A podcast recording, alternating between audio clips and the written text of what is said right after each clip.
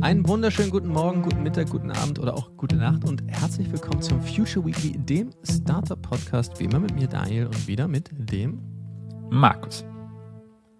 Zurück in Amt und Würden und wir haben viele, viele, viele tolle Themen, über die wir reden müssen.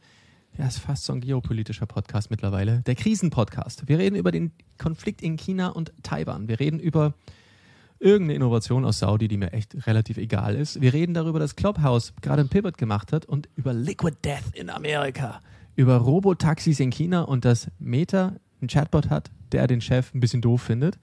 Wir reden darüber, dass Amazon mittlerweile einen Staubsauger gekauft hat und dass Tractive ein neues Büro hat. Und wir haben natürlich auch einen neuen Rockstar oder Rockstars der Woche. In dem Sinne, auf los geht's los. Ja, und los geht's mit den News und wir müssen heute tatsächlich über den Konflikt in China und Taiwan sprechen, der sich immer mehr und mehr zuspitzt. Zur Erinnerung, ähm, China ist der Meinung, Taiwan gehört zu Taiwan. Nein, China ist der Meinung. Das ist ganz schön verwirrend für mich, aber mein Gott, ich denke mir das auch mal so ein bisschen idiotisch, aber was soll's. Ähm, bleiben wir unserem Spirit treu, dass wir auch nicht schneiden, auch bei massiven F-Ups. Also nochmal für die ganz langsamen wie für mich. China ist der Meinung, dass Taiwan zu China gehört. Mein Hirn und auch Taiwan sind der Meinung, dass Taiwan zu Taiwan gehört. China sagt, Taiwan, wenn du nicht friedlich zurückkommen möchtest, dann gibt's Krieg. Und Taiwan schätzt das gerade nicht sonderlich. Mit dem Ergebnis, dass wir gerade darüber sprechen, dass ein gewaltsamer Konflikt sozusagen am Horizont steht. Es ist Mittwoch, der 10. August und vor rund zwei Stunden hat China nochmals betont, wenn es keine friedliche Lösung gibt, dann soll es doch auch ein bisschen Krieg geben. Das ist nicht gut, das ist absolut nicht gut. Ähm, Nummer eins, Full Stop. Nummer zwei aber, wenn man bedenkt, dass auch noch ein Großteil der Chip-Produktion in Taiwan stattfindet, wahrscheinlich werden die fast alle Geräte, die du zu Hause hast, die irgendwie Chips in sich drin haben, Chips aus Taiwan haben. Wenn die natürlich plötzlich über Nacht auch eingefroren wird, ja, dann schaut das auch nochmal ganz blöd für die gesamte Industrie aus, die Chips braucht, was so ziemlich jeder ist, bis auf die Glasbläser-Institute, von denen ich natürlich keine Ahnung habe, das jetzt mal einfach maßlos unterstelle. Und das ist natürlich sehr heavy, muss man einfach mal so sagen. Wie, wie ist so unsere Einschätzung dazu? Ja, du sprichst an heavy. Es ist wirklich, also für die globale Wirtschaft wäre ein Konflikt zwischen China und, und Taiwan, beziehungsweise China und dem Westen, weil da gibt es ja eben durchaus auch, auch, auch Garantien, beziehungsweise ähm, Anmaßungen oder an, an, an äh, Ankündigungen, dass, dass man da Taiwan schon zur Seite stehen würde. Ähm, das wäre ein, ein Riesending. Also da äh, gibt es so viele Abhängigkeiten voneinander, nämlich natürlich auch zwischen Taiwan und der Welt, aber auch zwischen China und der Welt, ähm, dass da eigentlich niemand ein Interesse daran hat, dass das passiert. Ja, also es ist sowohl für, für die chinesische Wirtschaft, die aktuell eh durch, durch Covid immer wieder eingebremst wird, die halt auch die Immobilienblase derzeit hat. Also auch da gibt es viele Feuer, die es aktuell zu löschen gibt und die brauchen definitiv keinen Konflikt aktuell und, und, gleichzeitig für die westliche Wirtschaft wissen wir eh auch, wir haben schon das Energieproblem durch die russische Abhängigkeit, dann wird es auch noch das äh, Problem haben, dass unsere Lieferketten komplett zusammenbrechen, weil China ähm, als, als Handelspartner wegfällt, dann will ich mir nicht vorstellen, was passiert. Also das, das, das ist wirklich, da zündelt man mit, mit, mit sehr großen Feuern. Ähm, und ähm, es bleibt zu hoffen, dass das deeskaliert. Ähm, aber das ist jetzt schon ein, ein großes Risiko am Horizont. Was ich halt so gar nicht einschätzen kann, ist, als kurz bevor der Konflikt zwischen der Ukraine und Russland losging, dann war am Papier auch relativ klar, dass eigentlich Russland der Ukraine durchaus überlegen ist. Womit man allerdings nicht gerechnet hat, ist, ist wie verbissen und verbittert sich die Ukrainerinnen und Ukrainer verteidigen würden. Und wenn man sich Taiwan anschaut, dann ist es natürlich ähnlich. China wirkt nach den reinen Zahlen vollkommen übermächtig. Taiwan ist natürlich ein bisschen isolierter. Andererseits ist es natürlich das eine Szenario, für das Taiwan seit Jahrzehnten trainiert, wäre natürlich so ein Angriff von China. Und ich kann, ich kann natürlich den Verteidigungswillen nicht einschätzen. Mein Gefühl sagt mir, der wäre allerdings relativ hoch. Und Taiwan ist sicherlich auch etwas, was man in Anführungszeichen gut verteidigen kann. Es ist eine Insel, die von Wasser aus eingenommen werden muss. Das heißt, ein militärischer Konflikt wäre auch durchaus sehr, sehr, sehr verlustreich. Und ohne jetzt ein Militärexperte zu sein, ich könnte mir vorstellen, dass die chinesische Militärdoktrin ähnlich ist wie die russische, so ein bisschen antiquiert. Das heißt, das könnte jetzt auch gar nicht so ein einfacher Handstreich sein, wie das natürlich jetzt angenommen werden könnte.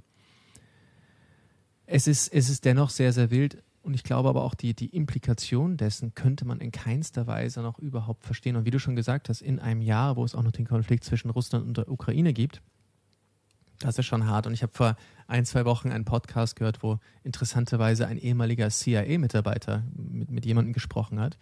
Und er hat eine These vertreten, die ich weder validiert habe, noch in irgendeiner Form ähm, auch, auch, auch bewerten möchte. Aber hat, es ging gerade darum, als die ukrainischen Häfen alle dicht gemacht wurden von den Russ, vom russischen Militär im ersten Zug. Und er meinte, naja, schau, die, die, die Logik ist ja die, aus, aus der Ukraine kommt natürlich das ganze, das ganze, na, was heißt das ganze Getreide, das Getreide. natürlich nach Afrika und Co. geht. Genau, das natürlich nach Afrika und Co. geht. Das geht seit Monaten dort nicht hin. Das heißt, es würde dort natürlich zu einer fürchterlichen Hungerskatastrophe führen, würde man das jetzt noch eine ganze Weile aufrechterhalten. Was bedeutet das? Es würde natürlich nochmal, eine Hungerskatastrophe würde natürlich wieder Bewegung Richtung Norden, Richtung Europa bedeuten, was natürlich wiederum Europa belasten könnte, was natürlich dazu führt, wen wählt man dann in Europa? Na, die Rechten. Wie sind die meisten Rechten in Europa? Naja, pro-russisch. Das war natürlich, weiß ich nicht, wie weit hergeholt das ist, aber es ist etwas, woran ich niemals denken würde, dass, weil eben Getreide nicht kommt, dass das plötzlich zu einem Wahlverhalten führen könnte in Europa. Macht aber total Sinn, wenn man es so herleitet. Und ich weiß nicht, welche Implikationen ein Krieg in Taiwan bedeuten würde auf Ebenen, über die man gar nicht nachdenkt. Das ist schon ja. heavy. Also Chips sind mittlerweile in unglaublich vielen Dingen. Also da ist allein der direkte, äh, der direkte Faktor, wenn jetzt aus, aus Taiwan diese Chips nicht mehr rauskämen, wäre schon gewaltig. Aber ist halt nochmal, ich glaube, das, das führt automatisch dann halt auch zu einem Konflikt, wo, wo der Westen in irgendeiner Form involviert sein wird. Ja. Und ähm, dann äh, sind jegliche Lieferketten, weil China ist so stark in unsere Lieferketten ähm, eingewoben. Man probiert jetzt seit einiger Zeit, sich ein bisschen unabhängiger aufzustellen, aber da sind wir weit davon entfernt, dass wir in irgendeiner Form unabhängig sind. Ähm, also da will ich nicht dran denken, was passiert. Und ich, ich hoffe wirklich, dass das, dass das friedlich bleibt und dass diese, ja, diese imperialistischen und stark ideologisch getriebenen ähm, Ideen, die halt da sowohl aus Russland als auch China kommen, dass, dass die in irgendeiner Form eingedämmt werden können. Aber es, das ist halt schon auch eine Zeitenwende, die, die mit dem Russlandkrieg, äh, mit dem russischen Krieg ähm, eingeleitet wurde. Und äh, ich fürchte, dass, dass das halt auch China ein bisschen jetzt ähm, ja als Chance vielleicht sieht, dieses Thema ähm, anzugreifen, wenn man sowieso im Westen andere Probleme hat. Aber ich sage nochmal, das Ding schadet ihnen massiv auch, wenn, wenn da ein Konflikt aufbricht. Die haben gerade selbst ordentlich Feuer am Dach.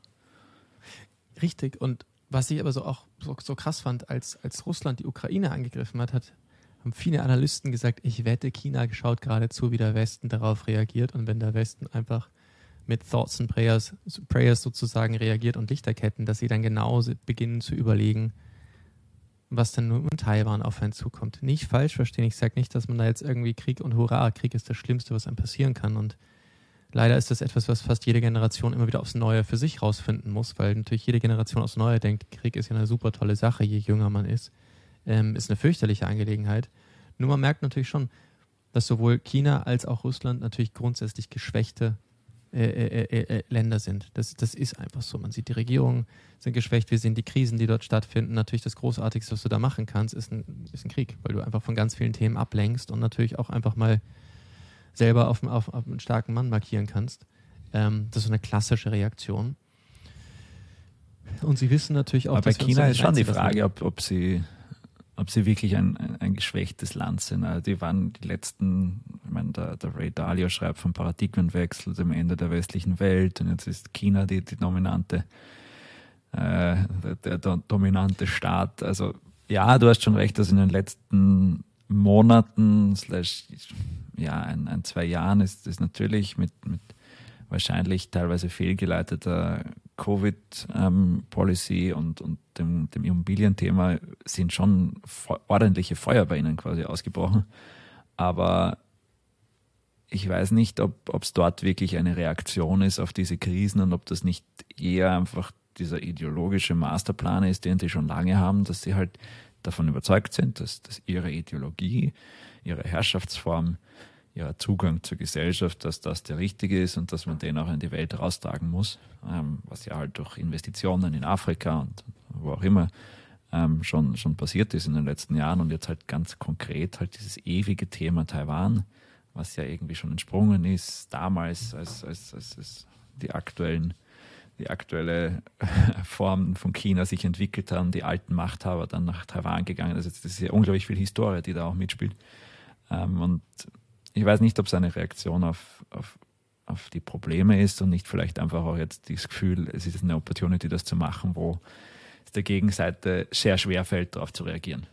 Du hast absolut recht. Ich glaube, es ist genau dadurch beschleunigt. Sagen wir mal so. Ich glaube, es ist durch die Probleme, die entstanden sind, beschleunigt und durch dieses, durch den sehr schwachen Westen gerade auch sehr beschleunigt. Und man muss einfach so sagen, man sieht, dass der, der ganze Westen strauchelt, dass wir alle dann nicht ganz auf die Reihe kommen.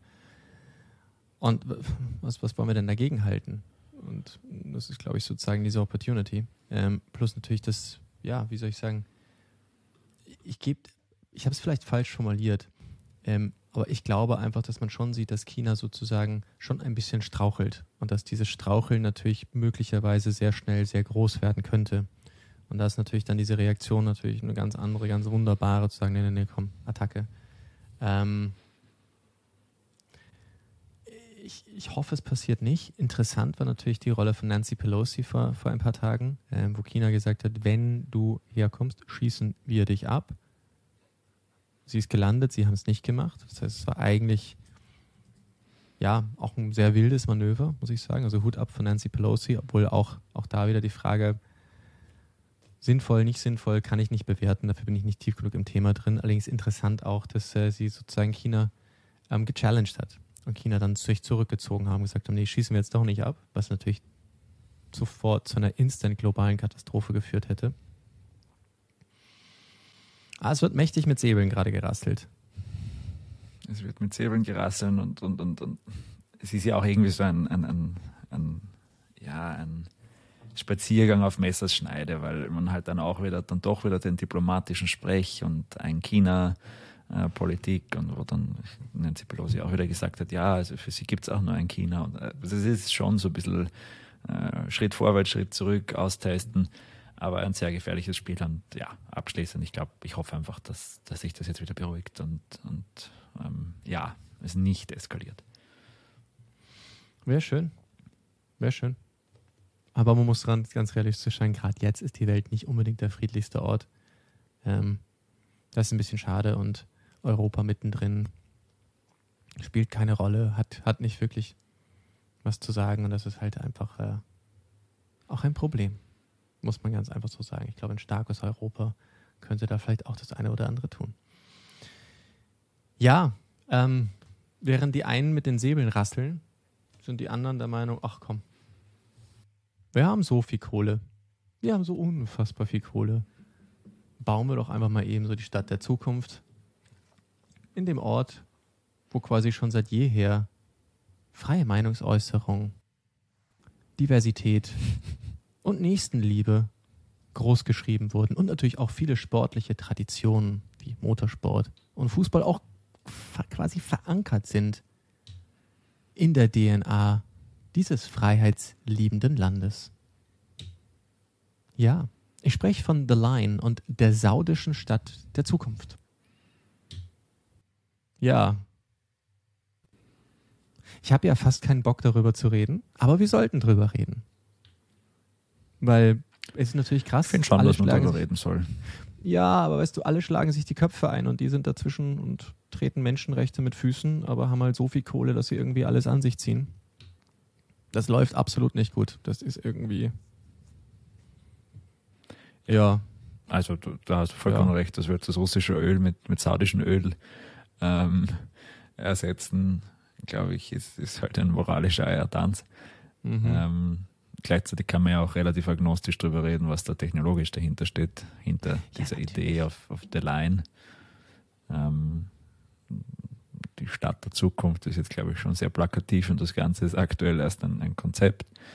Aber theoretisch ist, ist natürlich ein, ein, ein, spannender Blick mal auf die Dinge, wenn man ähm, optimiert nach bestimmten Kriterien, nämlich möglichst wenig Bodenversiegelung, möglichst wenig Landnutzung und trotzdem möglichst viel Lebensstandard, dann ähm, ja, kommt man vielleicht, oder den Lebensstandard würde ich jetzt in Frage stellen, aber sagen wir mal wirklich möglichst viel Wohnraum, möglichst viel Lebensraum mit möglichst wenig Landnutzung, dann kommt man wahrscheinlich zu dieser Line. Also das ist ein, eigentlich eine Straße, die halt äh, viele, viele Kilometer lang ist und an der dann einfach in die Höhe gebaut wird. Und Straße ist in dem Sinn wahrscheinlich falsch, weil das Ganze natürlich auch dann mit, mit Fluggeschöpfen passiert.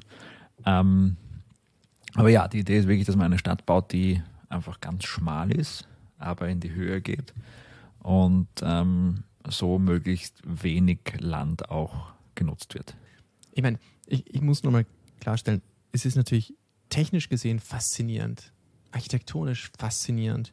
Nur, dass ein Utopia in einem Land geschaffen wird, das alles an Menschenrechten und an freien Denken so mit Füßen tritt, das finde ich einfach persönlich ein bisschen pervers, muss ich einfach so sagen. Und ich habe halt das Gefühl, dass, dass, dass, dass, dass dort in dem Umfeld mit, mit Geld alles gekauft wird, was nur so geht und auch die öffentliche Meinung gekauft wird. Und für mich ist nochmal so das Größte, was wir meiner Meinung nach erschaffen haben, ist, dass wir, also sozusagen auf intellektueller Ebene, ist, dass wir eine Gesellschaft haben, in der jeder jeden, jeden lieben darf, in der man frei denken darf und alles äußern darf, was man denn so möchte, ohne, ohne irgendwelche Repressalien zu erwarten. Und das ist etwas, was meines Erachtens auch das höchste zu schützende Gut ist. Und das ist etwas, was ich nicht nachvollziehen kann, wie man dann Länder, die das so offen nicht gutheißen, so viel Aufmerksamkeit und Unterstützung bekommen. Ich kann das nicht verstehen. Ich, ich weiß warum. Geld, logisch. Aber es wäre eine Katastrophe, wenn sie das bauen und plötzlich die ganzen Tech-Wise mhm. Guys and Girls dorthin ziehen und genau in dem Moment das alles gutheißen. Ja, also du spielst natürlich auch auf, auf die, die das Sportswashing an, was sie machen, wo sie halt jetzt auch zum Beispiel die, die genau. Golfsport-Elite gerade aufkaufen, indem sie denen halt jeweils zwei- bis dreistellige Millionenbeträge bieten, damit sie die bisherigen äh, Sportligen verlassen und, und stattdessen in ihre Live-Golf-Events ähm, äh, kommen.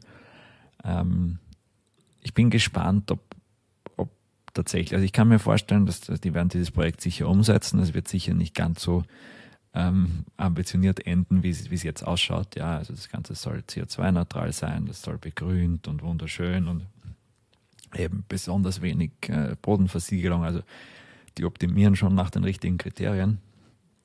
Gleichzeitig, ähm, ja, selbst wenn das dann sensationell ist und jeder dort leben wollen würde, stellt man sich, glaube ich, schon die Frage, möchte ich, wie du richtig sagst, in einem Land leben, wo ich meine Meinung nicht sagen kann, wo ähm, ich als Frau ähm, überhaupt keinen Stand habe. Ich glaube, weiß nicht, ob die mittlerweile schon Führerschein überhaupt. Also in, in jedem Fall glaube ich. Ja oder so, ja. Okay, also es ist sicher noch sehr ähm, sehr rückschrittlich in, in, in vielerlei Hinsicht. Kann ich mir nicht vorstellen, dass dann die Leute dort alle hinziehen.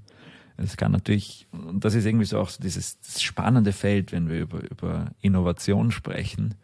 Normalerweise, glaube ich, ist es ganz klar, dass eine freie Gesellschaft mit ähm, Diversität, Diversität an Meinungen, an, an Ideen, ähm, dass die auch mehr Innovationen hervorbringt.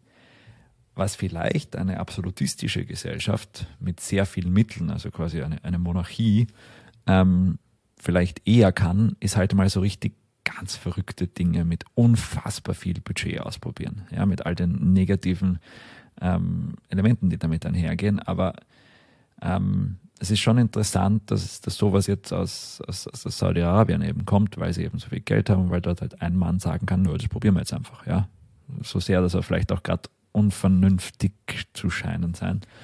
Äh, es ist, ist schon auch interessant jetzt für die Zukunft, wie man sich da auch positioniert als Demokratie. Ja. Schau, ich bin, ich bin, ich bin, ich bin absolut neugierig. Ähm, ich sehe es wie du. Also ich glaube, diverses Denken ist der Schlüssel zur Innovation. klar, zur Execution, zu rigoroser Execution ist natürlich das Einfachste. Du hast einen totalitären Staat und sagst, boom, let's do it. Ähm, es steht und fällt mit den Leuten dahinter. Und ich, ich wäre überrascht. Ich, ich bin mal gespannt, wie das so verläuft. Und, und für mich ist noch immer ähm, das ganze Thema, es gibt sowas wie Pride Month und Co., wo die ganzen globalen Konzerne sich dann rühmen, mhm. ihre Logos in Regenbogenfarben äh, äh, zu färben.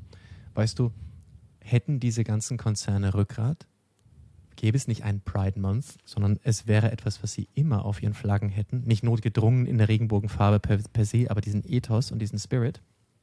Und würden solchen Ländern sagen, ne, wir beliefern euch nicht. Das ist ganz einfach. Machen wir nicht. Und dann wäre ich sehr gespannt, wie lange sich so ein Land dann wirklich halten kann, wenn plötzlich kein Maybach und kein Apple und kein Patek Philippe und wie sie nicht alle heißen, äh, dorthin geliefert wird.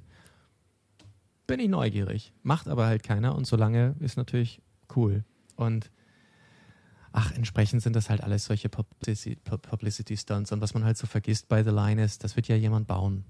Und das werden bestimmt ja, genau diese ganz, ganz, ganz armen Menschen sein, die die übelsten Sklaven im Mittelalter behandelt werden genau. und wo es halt Hunderte und Tausende Tote gibt. Völlig egal, das sind ja Menschen zweiter oder dritter oder vierte Klasse, I don't know what. Und dann wird das irgendwann eröffnet mit Politikern und Politikern, die sagen, es ist super, dass es klimaneutral ist und bla. Und die letzten Leichen werden dahinter noch weggeschliffen. Ähm, eh. Da und, und das ist so das Bild, das ich immer irgendwie vor Augen habe. Ja, nein. Also, Sieht so aus, als wenn wir nicht unseren Urlaub bei der Fußball-WM verbringen, oder? ja, das wird sowieso spannend. Ja, wenn, wenn wir hier dann äh, wahrscheinlich in der kalten Wohnung sitzen, wo wir, wo wir Gas sparen müssen ja. und sehen dann diese Monster-Klimaanlagen in den, in den Stadien im Dezember. Da, ja. Ähm, ja. ja, not sure. Und das ist genau das, was falsch läuft. Um, ähm, anyway, ich meine, passend sozusagen zum, zur nächsten Covid-Explosion, wenn wir alle in unseren kalten Wohnungen sitzen, macht Clubhouse gerade ein Pivot. Was super ist, weil Clubhouse, ihr erinnert euch so beim ersten oder zweiten Lockdown, ich habe so ein bisschen die Übersicht verloren, ähm, da waren wir alle auf Clubhouse. Und das fand man ganz toll. Und dann nach ein paar Monaten hat man plötzlich keinen Bock mehr auf Clubhouse, weil wir plötzlich wieder raus konnten. Und jetzt sagt Clubhouse wieder, wir machen den Pivot. Es gibt mittlerweile eigene Houses. Also nicht mehr ein Clubhouse, sondern ganz viele Houses. Für mich klingt es eigentlich wie das Gleiche, nur mit einem neuen Rebranding. Ich weiß, es wird bestimmt anders sein, aber man kann ein Haus gründen, dort Freunde zu einladen und dort in diesem Haus abhängen, sozusagen digital. Das klingt ja sozusagen wie Vorbereitung auf, wir sitzen alle im Luftschutzbunker, während Taiwan und China Krieg führen und Covid durch die Straßen jagt. Ich finde tatsächlich klingt es auch ein bisschen wie Jam, also das, das Tool, was damals der Thomas Schranz dann ähm, gebaut hat, also da, wo man quasi sein, sein eigenes Clubhouse ja. äh, zur Verfügung stellen kann. Grundsätzlich glaube ich, wenn wir zurückdenken, was uns so, so besonders auch gereizt hat an Clubhouse, ist halt schon, welche Leute man dort getroffen hat. Und das waren nicht nur Leute, die man gekannt hat, sondern auch einfach sehr, sehr spannende Leute, an die man sonst vielleicht nicht so einfach rangekommen ist, mit denen man halt einfach nicht in einem Raum normalerweise sitzt und mit denen plaudern kann. Ähm, und das, das war natürlich irgendwie auch durch, durch diese Exklusivität und, und durch die, die Coolness, äh, die, die Clubhouse damals hatte, war das bedingt. Und das ist Clubhouse, glaube ich, ja, einerseits natürlich, wenn man raus konnte, war das ein Punkt, dass man nicht mehr vielleicht vom Handy gesessen ist. Aber ich glaube schon auch andererseits waren halt, ja, diese wirklich spannenden Leute dann irgendwann weniger dort und es waren aber halt auch viel mehr. Das heißt, es war nicht mehr so intim. Und das, wenn man sich den, den Twitter-Post von, von Paul Davison an, anschaut, dann glaube ich, hat er diese, hat er das verstanden. Gleichzeitig ist halt diese Magic, die es in diesen ersten paar Wochen gab, ist die unglaublich schwierig zu bauen und nachhaltig zu halten. Und das, glaube ich, ähm, probieren sie jetzt, aber ich, ich, ich sehe auch jetzt nicht so die, diese Wunderstrategie, die, die es schafft, diese Leute wieder zusammenzubringen. Vielleicht mit der Power von ähm, Andresen Horowitz und dem Netzwerk und vielleicht, aber es ist trotzdem, wie, wie schaffen sie es, dass, dass ich in einem Raum bin mit ähm, drei Mega-Brains aus dem Valley, ähm, wie komme ich dahin? Wie selekten sie mich? Wie selekten sie die? Was, also das hinzukriegen, glaube ich, ist, ist, ist brutal schwierig und da sehe ich jetzt auch noch nicht den Masterplan dahinter. Ja, ich auch nicht. Das ist ein super Punkt. Ich glaube halt, diese Magie des Anfangs wenn die ganzen Innovatoren auf so eine Plattform gehen und es ist neu und die ganzen Cool Kids sind drauf, das ist etwas, das kannst du meiner Meinung nach gar nicht beibehalten. Das ist einfach genauso wie, wie, eine, wie quasi diese, diese, diese Adoption immer verläuft. Und ich glaube, bei, bei, bei, Clubhouse ursprünglich war das halt einfach spektakulär, weil einfach diese Tech-Elite draufgegangen ist und wir gerade im deutschen Sprachraum aber auch früh Zugang dazu hatten, was man sonst so gar nicht gehabt hätte. Ähm, ich glaube, es wird schwer reproduzierbar sein. Und ehrlich gesagt, glaube ich, ähm, hatte Clubhouse auch so den Moment, das war gut. Und jetzt, ich glaube tatsächlich, diese, diese, diese Voice-Chat-Geschichte ist dadurch auch wieder so ein bisschen, ist mein Bauchgefühl einfach wieder so ein bisschen mehr erledigt. Ähm also ich muss ganz ehrlich sagen, ich, ich, ich, ich freue mich jetzt nicht drauf, es interessiert mich auch nicht mehr so sehr. Ich fand es auch ziemlich anstrengend, damals ehrlich gesagt. Ähm es war anstrengend, weil man halt so viel FOMO hatte, oder? Dass man ständig das Gefühl hat, okay, wenn man da jetzt nicht drauf ist, genau, verpasst man genau. was. Ähm, und das hat es aber sicher auch bis zu einem gewissen Grad verbrannt, weil man halt dadurch dann schon so müde davon war oder so, mhm. so, so sich darauf fokussiert hat, dass man dann einen Overload hatte und irgendwie das Gefühl hat, okay, ähm, too much.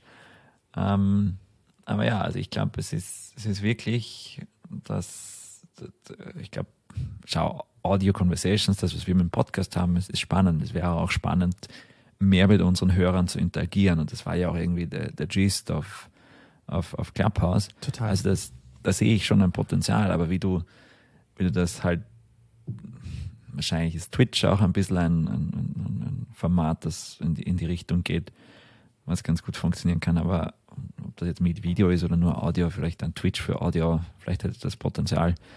Aber I don't know. Ich, ich, ich glaube, es ist halt wirklich die Zusammenstellung der Räume, das, was, was sehr tricky ist. Glaube ich auch. Also ich, schau, ich, schau, ich, ich, ich finde generell natürlich, wenn dass du etwas mit einer Audience machst, finde ich super aufregend. Und ich weiß, ich sage dir auch immer, komm, wir müssen mehr Bühnenformate machen, wenn, wenn die Covid-Saison wieder vorbei ist. Ich finde ich find das aufregend. Ich finde auch Twitch total spannend. Also das, das möchte ich gern mehr kennenlernen und mehr verstehen. Finde ich auch gut. Ich glaube, nur die Art, wie diese Snapchat, nicht Snapchat, wie, wie diese, ähm, na, wie heißt der Müll, ähm, wie Clubhouse einfach war, ähm, ich weiß nicht, es war, es war, es war, finde ich, nicht sehr nachhaltig vom Content her.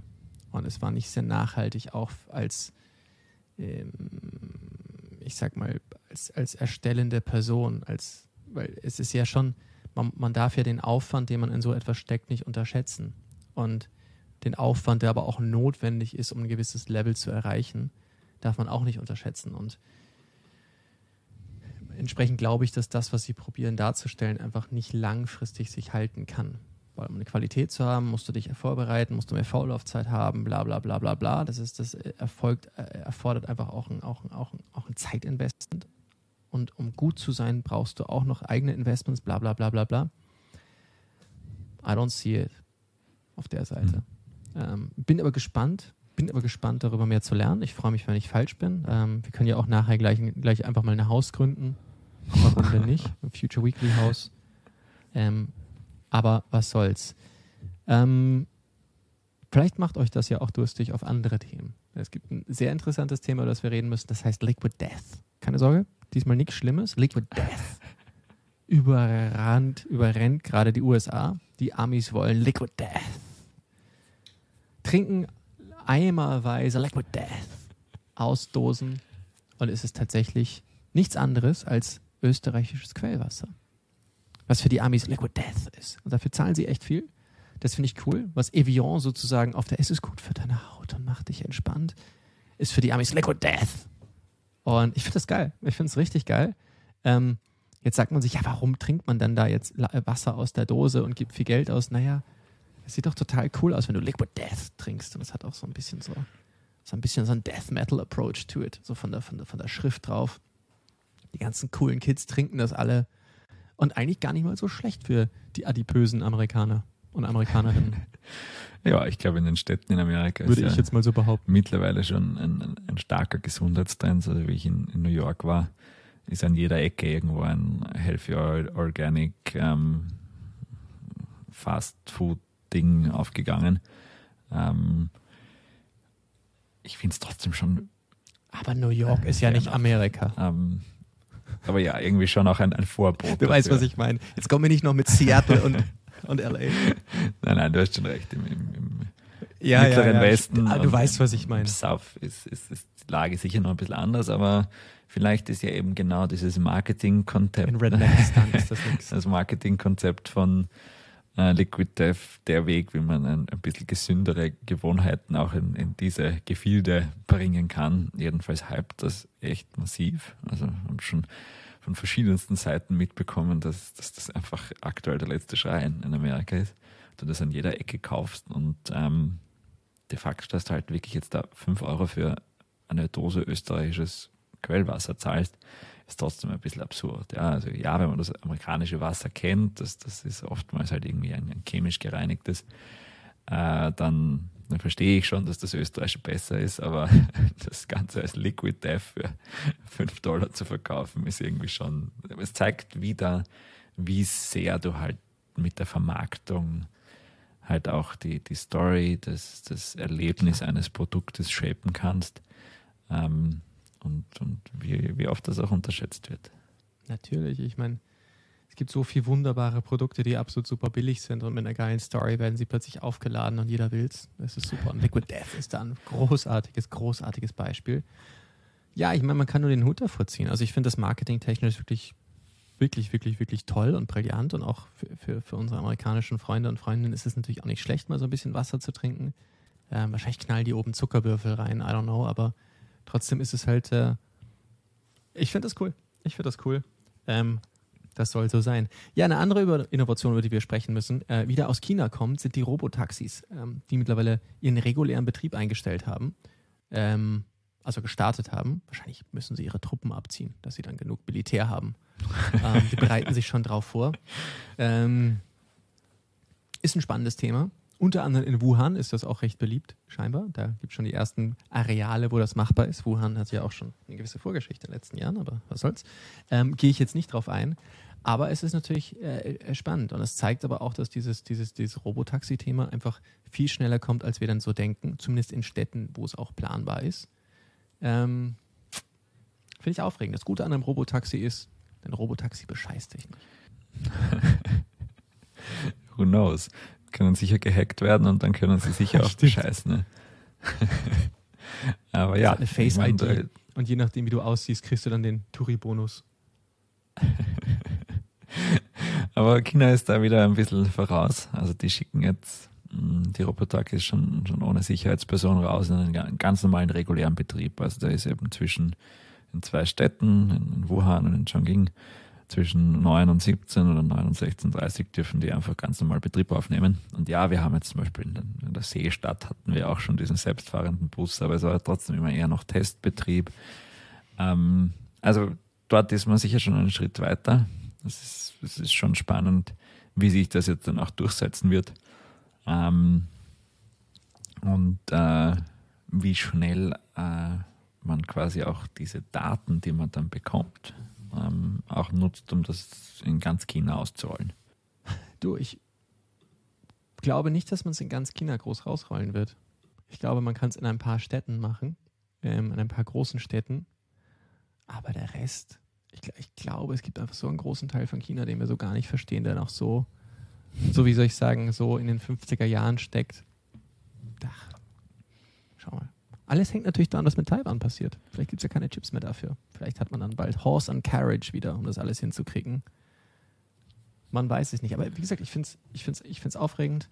Ähm, wir haben ja auch gesehen, was aber auch Robotaxis so können, wie wir ja vor kurzem im, in der Bay Area gesehen haben, wo alle Robotaxis an, der, an derselben Kreuzung stehen geblieben sind.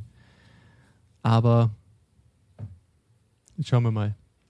Schauen wir mal, was das, das, was, was, was, was das Ganze mit sich bringt. Ein anderes lustiges Thema haben wir auch gesehen, ist, dass Meta, also Facebook, also Meta, ähm, einen neuen Chatbot hat. Chatbot hat. Und der Chatbot ist überaus brillant. Ist allerdings auch so ein bisschen aufsässig, was wir so gesehen haben. Ja, was ist denn da passiert? Ja, also ein äh, findiger Nutzer hat diesen Chatbot gefragt, ähm, wie er denn über Mark Zuckerberg als CEO von Facebook denkt. Und dieser Chatbot hat geantwortet, no strong feelings. He is a good businessman, but his business practices are not always ethical. It is funny that he has all this money and still wears the same clothes. Hm. Sehr smarte Antwort, hat er ja recht. ich schätze, er wird sie irgendwo aufgeschnappt haben. mhm. Und ich schätze, irgendjemand hat jetzt bald einen neuen Job. Aber ja, ich meine, wie du sagst, ich meine, so ein Chatbot antwortet ja eigentlich nur basierend auf den Daten, die er oder sie zur Verfügung hat. Und ähm, ja, nimmt dort einfach die, die, die, die valideste Antwort oder die, die wahrscheinlichste Antwort und bewertet das nach bestimmten Kriterien, die diesem Ding gefüttert wurden und hat mit allem demzufolge, wenn man es so möchte, gesehen, scheinbar recht. Ich finde auch, es trifft wahrscheinlich die allgemeine Meinung über Mark Zuckerberg, oder? Also ich glaube, das ist so Common Sense, dass ja, er da schon sensationell gut aufgebaut hat, dabei aber irgendwo halt auch manchmal moralisch falsch abgebogen ist und dass er wirklich immer das gleiche T-Shirt trägt, das ist ja auch irgendwie sehr bekannt. Finde ich okay.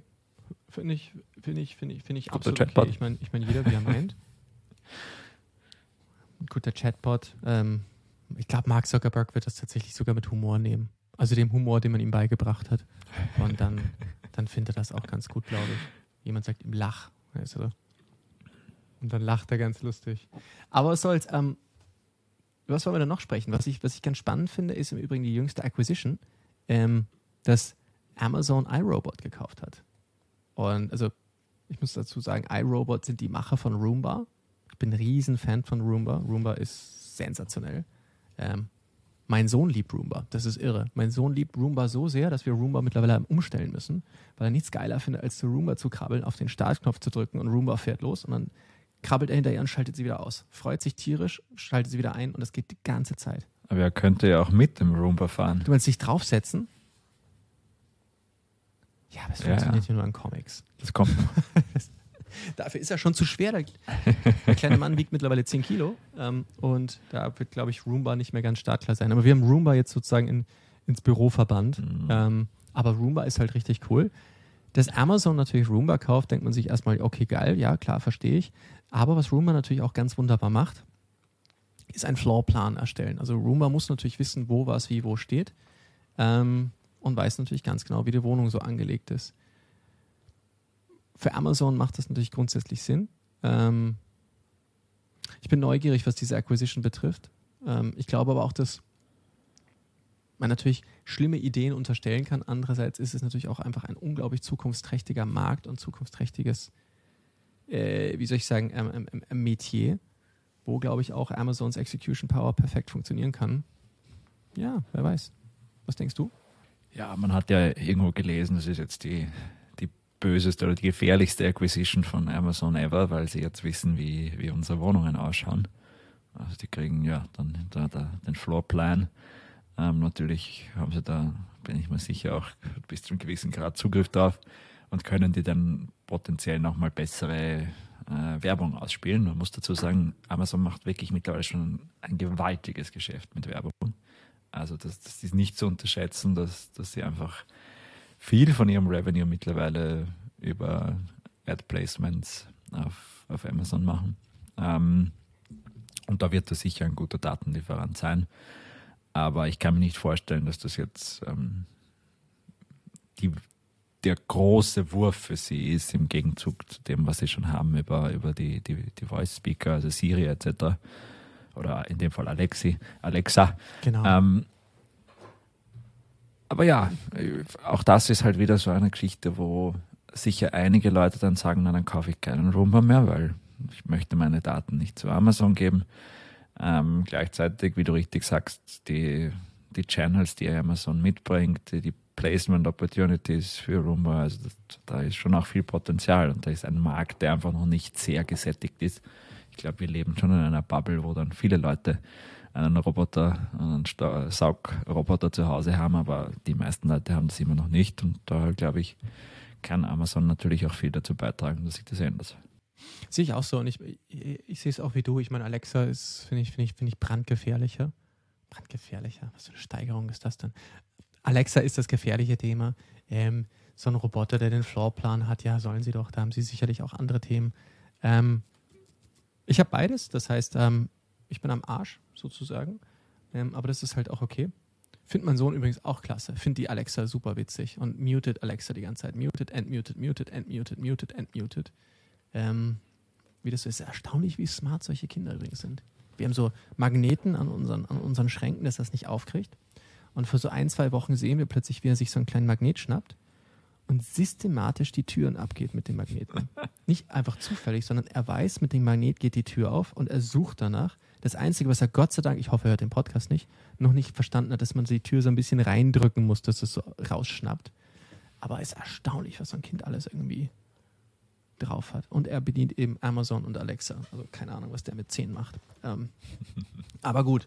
Ähm, ich finde es spannend und ich glaube, ich glaube auch zu, zu Hause sozusagen putzen ist das langweiligste, nervigste überhaupt. Und das weiß auch Amazon und Amazon weiß halt auch, dass Menschen sicherlich gerne dafür Geld ausgeben. Und ich muss einfach nur sagen, Alexa hat meiner Frau und mir so viel mühsame Arbeit erspart. Du drückst, du drückst auf den Knopf, das Ding legt los, du gehst laufen, kommst eine Stunde später nach Hause, ist gesaugt worden. Und die Zeit des Staubsaugens ist Zeit, die kriegt man nie wieder zurück. Und wenn es da auch noch andere Gadgets und Tools gäbe, die auf einer ähnlichen Intelligenz aufbauen, go for it, mach das. Das ist genau das, was ich haben möchte. Und das wäre super. Und da geben sicherlich eine Menge Leute eine Menge Geld aus dafür. Wenn man auch überlegt, was eine Putzkraft so kostet, dann, wenn man das hochrechnet aufs Jahr, dann hat sich das sehr, sehr, sehr schnell rentiert. Ähm, muss man einfach so sagen. Ähm, all for it. Was haben wir denn noch im Angebot? Ähm, ja, vielleicht zum Abschluss ähm, eine österreichische Story. Und zwar eine ganz interessante Entwicklung, die wir sehen, ist, dass halt jetzt auch immer mehr Startups äh, sich wirklich coole eigene Offices bauen. Ähm, haben wir auch schon ein paar Mal gehört. Und vielleicht ganz nett, jetzt hat Tractive, also das, das, das bekannte österreichische Hunde-Startup, sich jetzt eben einen eigenen Campus in Oberösterreich gebaut, wo sie ein Waldstück und eine Hundezone gleich auch mitgenommen haben. Also ganz, ganz der, der eigenen Kultur entsprechend ähm, auch diverse Hunde-Benefits dabei haben. Hm. Ich glaube, das ist schon ein, ein, ein, sehr wichtiger Punkt, nämlich auf, auf zwei Ebenen. Einerseits ist halt ein cooles Office, ein, ein cooler Space, ein cooler Campus. Das ist schon etwas, was, was sehr hilfreich dabei ist, gute Mitarbeiter anzulocken. Andererseits ähm, geht es wieder darum, dass man halt eine starke Unternehmenskultur aufbaut, etwas, womit man sich halt auch identifizieren kann. Ähm, gibt es das bekannte Beispiel von, von MySugar, wo halt einfach lange, wirklich lange hauptsächlich Leute gearbeitet haben, die selbst Diabetes gehabt haben und dadurch halt auch irgendwie dieser persönliche Bezug da war. Und ich bin mir sicher, bei Tractive ähm, arbeiten viele Leute, die, die Hundeliebhaber sind und für die ist halt dann ähm, sind solche Aspekte wie ähm, eine Auslauf zu einem Waldstück, eine Hundezone, das, das sind einfach sind sehr, sehr hilfreiche Punkte, glaube ich, um, um sowas auch zu establishen. Finde ich super smart, ne? Ich, ich, ich, ich finde das aufregend. Äh, vielleicht haben sie auch einen Dogwalker. Das wäre natürlich das Allercoolste. Wobei, vielleicht kann man auch mit dem eigenen Hund spazieren gehen. Ich, ich finde es smart. Ähm, müssen wir uns mal anschauen. Ich meine, Tractive ist eine irre Geschichte, wie das so, wie das so alles passiert ist. Ähm, toll, toll. Gratuliere. Ähm, Finde mal gut. So, mit den News am Ende, oder? Und weiter geht's mit unseren Rockstars der Woche. Und das ist ein, ein, ein boah, richtige Thema zur richtigen Zeit, das allerdings ein bisschen Vorlaufzeit schon hatte. Ähm, wenn man es hört, denkt man sich, boah, natürlich. Das heißt aber meistens ist es dann gar nicht so trivial, wie man denkt. Ich finde eine super smarte Lösung. Erzähl uns mal, Markus, wer unsere Rockstars der Woche sind. Also unsere Rockstars der Woche sind äh, ist das Team von Lickstack. Das ist ein Grazer Startup, das es jetzt schon einige Jahre gibt. Und die äh, sorgen dafür, dass Straßenbeleuchtung ähm, sich anpasst an äh, lokale Gegebenheiten. Also wenn Personen vorbeikommen, dann werden sie heller und, und dann leuchten halt quasi auch die ganze Straße. Und wenn die keine Personen in der Nähe sind, also wenn eigentlich die Beleuchtung auf ein Mindestmaß hinuntergeschraubt werden kann, dann dimmen sie das Licht. Und genau das ist, glaube ich, ein, ein, ein super Beispiel für diese kleinen Lösungen, die in der Gesamtheit dann stark dazu beitragen können, dass Energie gespart wird und wir jetzt auch durch diesen Winter, durch diese Krise, die uns da bevorsteht, gut durchkommen. Weil das natürlich das, das Beste wäre, wenn wir eine Lösung finden für saubere Energie für alle unbegrenzt. Aber das ist natürlich ein, ein, ein schwieriges Unterfangen und das wird uns jetzt wahrscheinlich nicht innerhalb von wenigen Wochen gelingen. Aber es gibt viele von diesen kleinen Lösungen, die, wenn man gemeinsam an einem Strang zieht und die, die gemeinsam auch einsetzt, durchaus viel bewegen können. Und ich glaube, das ist ein super Beispiel dafür. Super tolles Beispiel. Also super, super, super spannend. Und ich glaube auch gerade in Bereichen, wo nicht so viel passiert, dass da einfach die ganze Zeit das Licht leuchtet, macht einfach absolut keinen Sinn. Ähm, dass es ein bisschen mit einer Intelligenz aufgeladen wird, macht extrem viel Sinn. Und ähm, sehr, sehr, sehr tolles Beispiel. Würde mich interessieren, wie es im Detail funktioniert, auch mit den Sensoren und so weiter und so fort. Aber das wird schon ausgeklügelt sein. Ähm, Finde ich smart. Finde ich, finde ich absolut smart. Deswegen sehr würdige Rockstars der Woche. Und vielleicht noch ein Satz dazu. Ich glaube, wir werden erstaunt sein, wie viel Energie wir eigentlich sozusagen in, in, in den Äther feuern, ohne je drüber nachgedacht zu haben. Und wie viel Energie ungenutzt einfach in den Äther gefeuert wird, ohne sie wieder aufzufangen, ohne sie zu, wieder zu verwenden. Da werden wir uns, glaube ich, in fünf oder in zehn oder in 15 Jahren an die Zeit zurückerinnern und erstaunt sein, wie wir, wie verschwenderisch wir mit diesen Themen so umgegangen sind und wie viele offensichtliche Lösungen es gab und wie viele von diesen Lösungen durch smarte Unternehmerinnen und Unternehmer gefunden werden. Und ähm, ich glaube noch immer daran, wenn eine Innovation auch mit einem Business Model ausgestattet wird, dann ist die Adaption unglaublich schnell und unglaublich rasant, weil sie einfach auf vielen Ebenen Sinn macht. Und das ist so ein Beispiel, das ist äh, richtig, richtig aufregend. In dem Sinne würde ich sagen, oder wolltest du noch was dazu? Du hast, du hast eingeatmet. Was ja auch nicht schlecht ist. Ich atme auch wieder aus, keine Sorge. Ja, Gott sei Dank. Das, das, ist immer gut. Das ist immer so lustig beim Abmoderieren, dass man dann einfach die Luft anhält und wartet, bis dann irgendjemand sagt, we're, we're done. Ich glaube, wenn man das nicht machen würde, einfach überall Leute umfallen. In dem Sinne, damit Markus und ich nicht umfallen, kommen wir ans Ende. Wir freuen uns wie immer, dass du zugehört hast. Ähm, wir freuen uns auch, dich nächste Woche wieder zu hören. Nochmal zur Erinnerung, Markus und ich machen ohne Pause durch, weil wir sagen, hey, wenn du entspannst, sollst du mit deinem Lieblingspodcast entspannen. Und das ist natürlich selbstverständlich der Future Weekly, der Starter-Podcast, von dem wir natürlich ausgehen, dass der großartigste Podcast auf der Welt ist. Ähm, freuen uns auch immer wieder, das zu hören. In dem Sinne, vielen, vielen Dank für eure großartigen Reviews. Die machen uns immer sehr, sehr glücklich. Ähm, take care, stay safe. Und äh, wir hören und sehen uns nächste Woche wieder. Dankeschön und bye bye.